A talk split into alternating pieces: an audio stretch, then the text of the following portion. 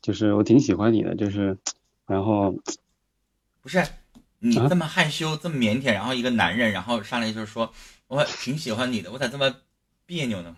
没有没有，我说的喜欢不是不是那个男男的喜欢，是那个啊、崇拜，不用解释，越解释越黑是崇拜，挺喜欢。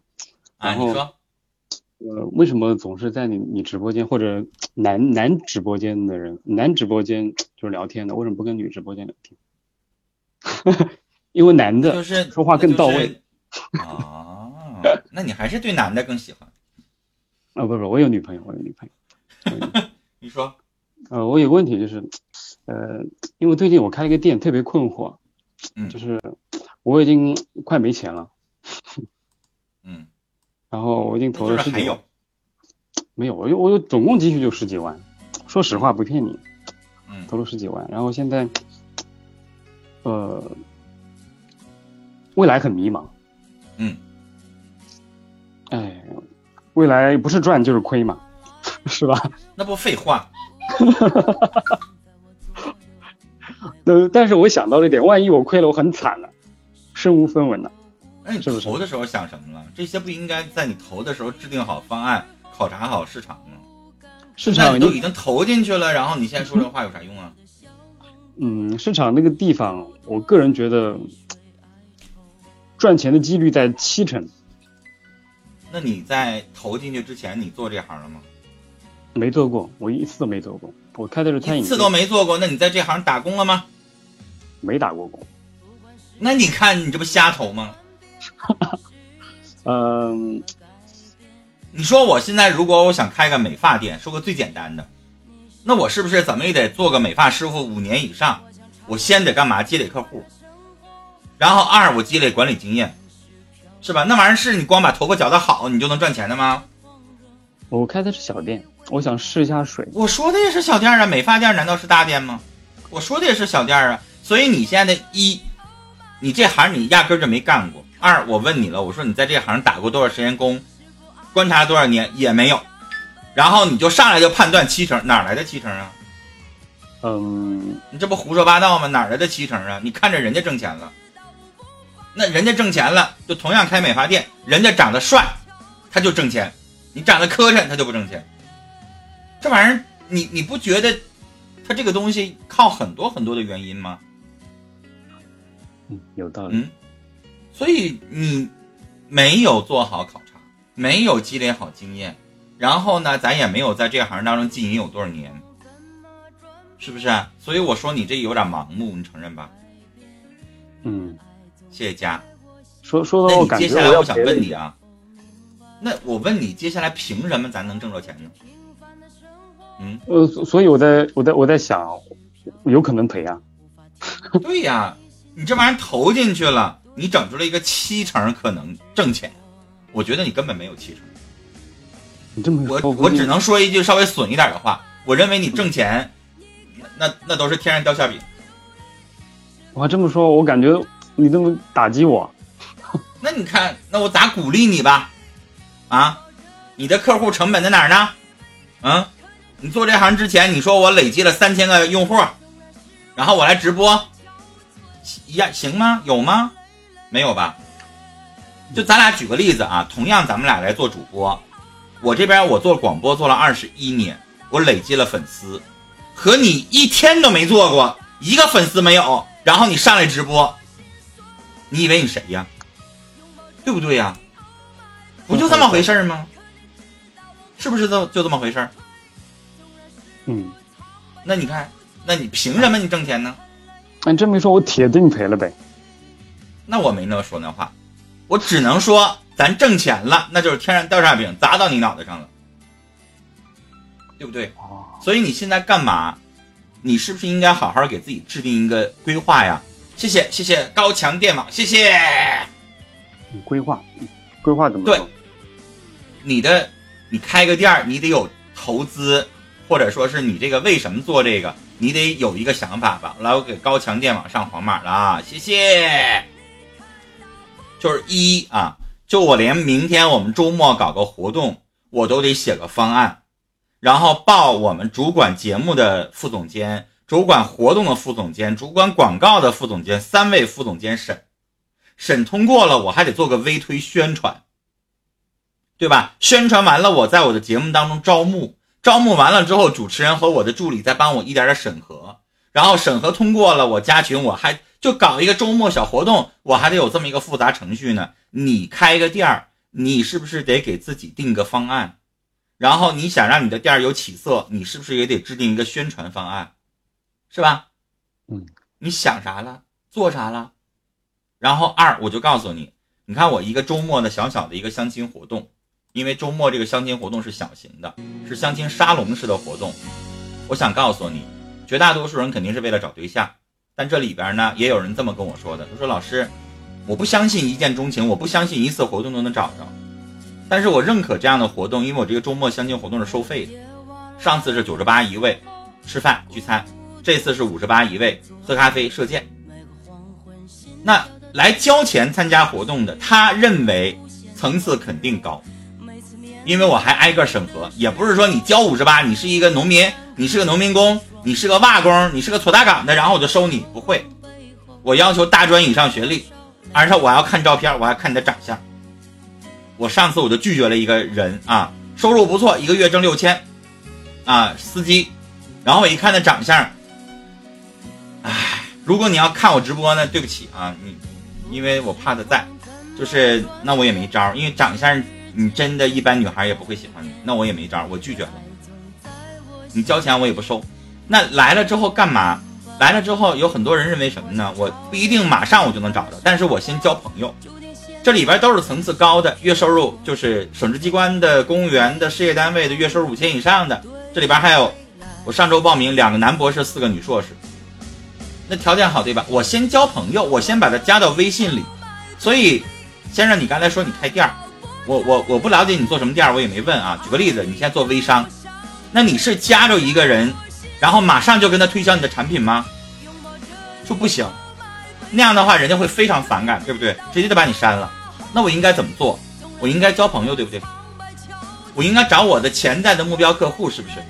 然后我多参加一点事儿，然后我能够多加一加微信，然后尤其是这样的人士层次比较高的，在你们那个城市有稳定收入、稳定的职业、有相当高的学历，然后我可以经常让他们干嘛呢？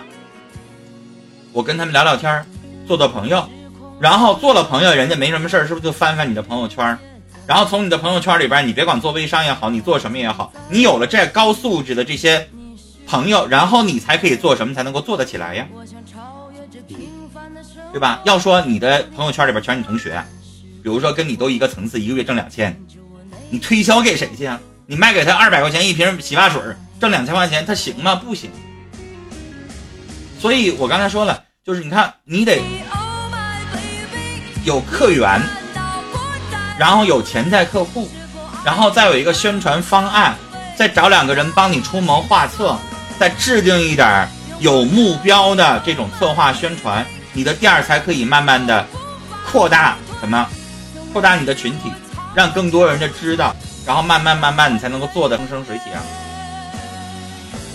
你现在啥也没有，投资投进去了，也没有宣传，谁也不知道，啊，客源也没有，然后你就等着挣钱，上哪挣去？我现在正在装修，还没开呢，是不是？对，还没开呢。所以你现在干嘛？什么类型的店？就是小吃店吧，我哎，我打我打算打算打造一个网红一点的小吃店。网红是怎么红的？宣传靠大家转发，靠大家点赞，靠大家的口碑，对不对？嗯，对，是的。你知道网红是随便红出来的吗？嗯，不是，不是。微博买粉丝一万块，一万个粉丝还得花一百呢，明白吗？那网红是宣传出来的，你以为你平白无故的你就成为网红了？是的。所以是什么？所以你现在就得想办法了。你看谁的微信公众号做的比较火啊？你们当地有没有那种什么美食类的微信公众号？啊，我们哈尔滨有一个叫哈管网的，啊，做的大概还不错，叫哈尔哈尔滨馆子网，简称哈管网。啊然后那里边专门推荐当地的美食，比如说深巷一个老店，我估计啊，他那里边写微推推荐这个店肯定收费，让人凭啥无缘无故的给你写那个微推呀？写字儿写字儿挺费劲的，对不对？所以嘟嘟，你稍等一下，我把你报上麦了啊！我跟他聊完，我把他的问题回答完，然后跟你连麦。所以你是不是应该想想这样的招啊？比如说这家，比如说哈管网，你交一千块钱，然后他能帮你写一个网红推文，交啊，试一试啊。只要别他的价格太离谱，咱接受不了，对不对？是吧？然后你当地认识哪些名人？比如说谁，好几个微信号，啊，上千上万的粉丝，你让他帮你转转，你给人发个红包，是不好使？啊，是的。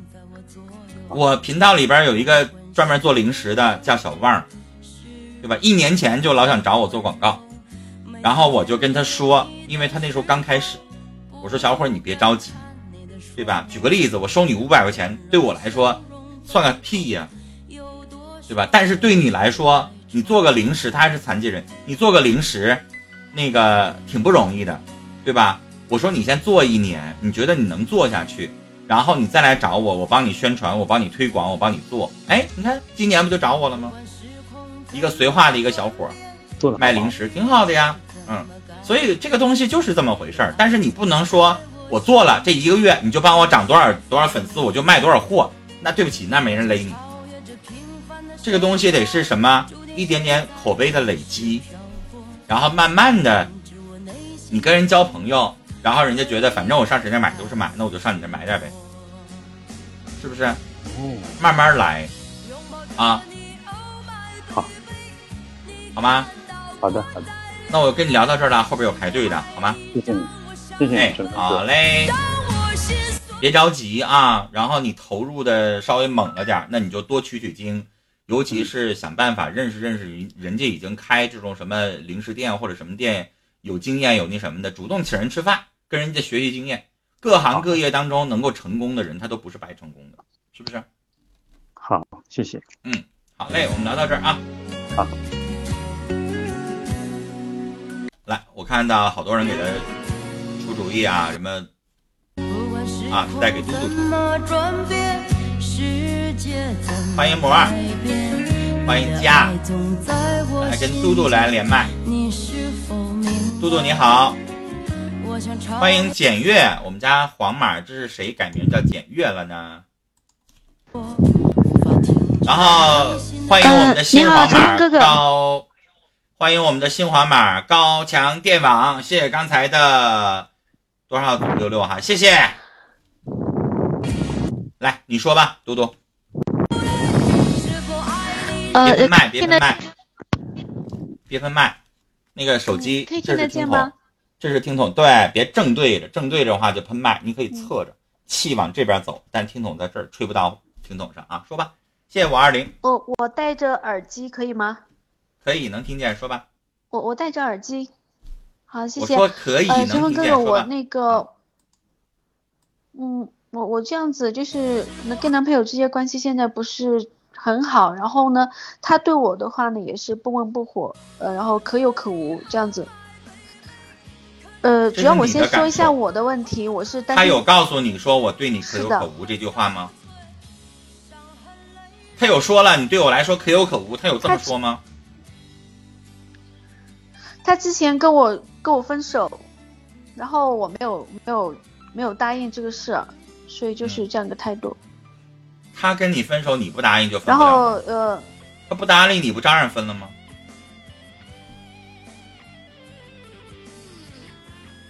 但是现在还是他还是接受两个人继续相处，然后试试看这样一个态度。嗯，那他有没有告诉你为啥？我的我有好多。觉得我们性格不合适。嗯，你是什么性格？他是什么性格呢？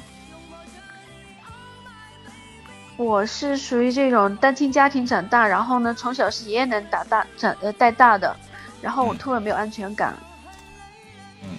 所以前一段时间就是我怎么说呢？你是不是他突然间说分手了，然后是的。我最烦你这样的女生。年轻的时候，比如我上大学的时候，我很喜欢女生黏着我，嗯，因为那个时候我也小，我也没那么多的事儿，当然希望女朋友长得漂漂亮亮的、温柔可爱的，然后没什么事儿黏着我。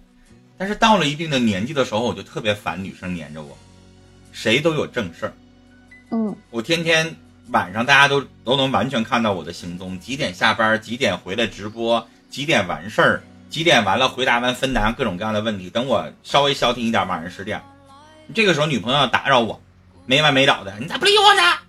啊，你对你那帮听众、你那帮粉丝这样比对我还上心呢？你说我膈不膈应？他这一出出管着我呢，肯定膈应啊。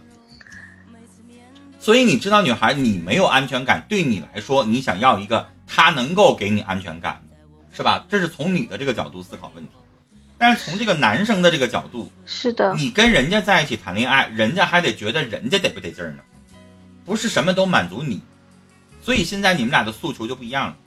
你希望他给你安全感，你希望他黏着你，你希望他陪伴你，你希望你无助的时候他可以随时的哄你，但是他可能受不了，他希望你独立，希望你有一些事情自己处理。你俩刚在一起的时候，你什么都指望他去帮你，但时间长了之后，爱情会平淡的，人也会变的，你对他的吸引力也会下降的，对吧？这个时候他就希望你更多独立的确是一点。这样。对，你就想你爸你妈在一起三四十年的婚姻生活，你妈现在什么事儿都让你爸办，叨叨叨叨叨叨，没啥事儿老跟他唠嗑，你爸烦不烦？啊，你爸会搬个小板凳成天陪你妈唠嗑吗？说不可能。这个所以那女孩你应该干嘛呢？就两个人在一起谈恋爱，一开始的时候是甜蜜，一开始的时候他是愿意听你说话，为什么？是因为他不了解你，是因为他要追求你，所以他为了追你，为了追求你，他不爱听他也得听。但是你现在已经成了恋人的关系之后，你就得收敛一点了。你不要以为说他爱我，那你就应该对我好，你就应该听我这些东西。但他骨子里边，男人有几个老爷们儿愿意听女人在这磨磨唧唧的呀？嗯，我是在这干这活儿的，我没办法，我不是干这活儿的，我也不爱听。你说没啥事儿，我咋那么愿意在微信里边，在各种软件里边就听大家讲？哎呀妈呀，这事儿那事儿那事儿那事儿，这玩意儿好听吗？有意思吗？解闷儿吗？不解闷儿，听完闹心巴拉的，对不对？所以你那破事儿，是的，对我们来说，我们爱听吗？不爱听。尤其是男人更不爱听那些破事儿。为什么？很多男人都下了班儿，原来就是看看电视啊，看看小说啊，玩玩游戏呀、现在基本上都在玩玩手机。为啥呀？女人就说了：“你下了班你也不理我，啊，你也不陪我唠嗑，你也不听我诉诉苦，你也不听我诉说，为什么呀？谁爱听你磨叽呀？对不对？那我该咋整呢？你看咋整？我刚才已经说过了，所以爱情时间长了是干嘛？爱情时间长了之后，你是应该独立、成熟、自主，自己处理问题，别老依赖别人。连你妈都会烦，都会嫌你磨叽，更何况是一个跟你没有任何血缘关系的人呢？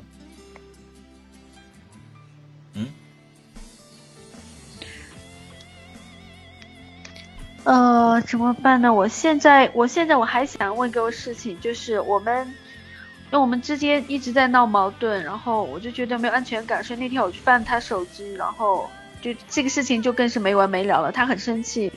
然后我我我翻他手机的时候，我看见他其实好多时候我发微信啊、打电话或者这些他都爱理不理，但是呢，老家附近的人，然后呢，他的手机全都加附近的人，然后再有的话就是跟那些不搭理他的女孩子去跟人家去问这个问那个，人家也不搭理他，他就是不愿意那你还跟他处什么呢？这就说明人家已经在找下家了，你担心啥呀？人家都开始找下家了，人家都开始吃着碗里的看着锅里的了，人家都开始去聊三儿，聊一些新女孩子了，你还在这等啥呢？赶快分了吧！你拽着人家，人家现在不愿意搭理你，他都已经开始接触别的妹子了。嗯，你说什么情况下你才会跟不断的加陌生的男人聊天儿，那就是你跟他够着够的了，你先寂寞，你先想找别人解决自己的问题呗。所以你还在那等啥？我不加陌生人。等到你跟他分开了，你就该加陌生人了。加陌生人是为了我，我要认识新的，我要处新的，我要谈新的恋爱。想想是那么回事儿。现在你心里边还爱他，你当然不加陌生人了。你难受有啥用？难受跟我们也没有关系。你得认清现实。我不会让你不难受，我有啥招让你不难受啊？明明都已经到南墙了，你自己不回头，你非要往前撞，赖谁呀？赖你自己。姑娘，记住了，没有人有义务让你不难受。想让自己不难受，找自己。既然他都已经开始聊骚，开始加别人了，你还在那不分手，你在那等啥呢？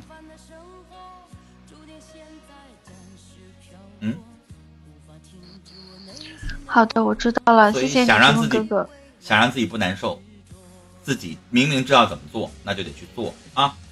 好嘞，我们聊到这儿了，拜拜，谢谢简月。简月，你原来叫什么名啊？我对你这个名字没有印象，但是你是我们家黄马。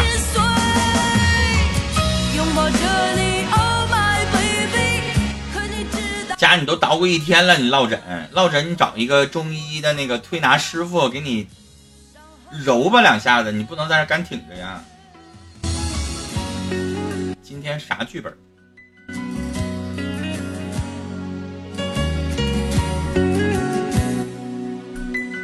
还有没有人要问问题啦？没有，我们就扯会儿蛋，然后我就下了啊。连着连着连两个麦啊，然后回答两个问题了。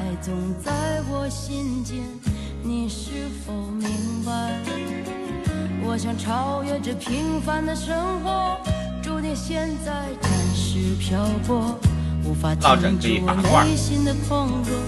都开始讨论起这样的问题来了。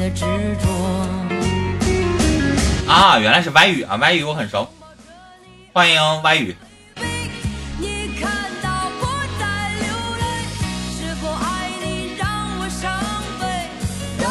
心碎。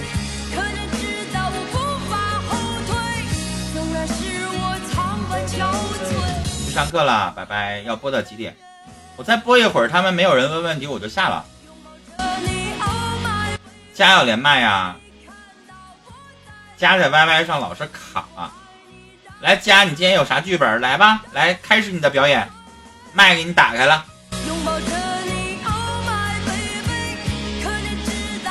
嘟嘟还要去上课，那你还是一个小女孩啊，跟小心肝一样，才十九二十的小姑娘啊，那咱就理解了啊，二十岁左右的小姑娘为啥一直不舍得分手？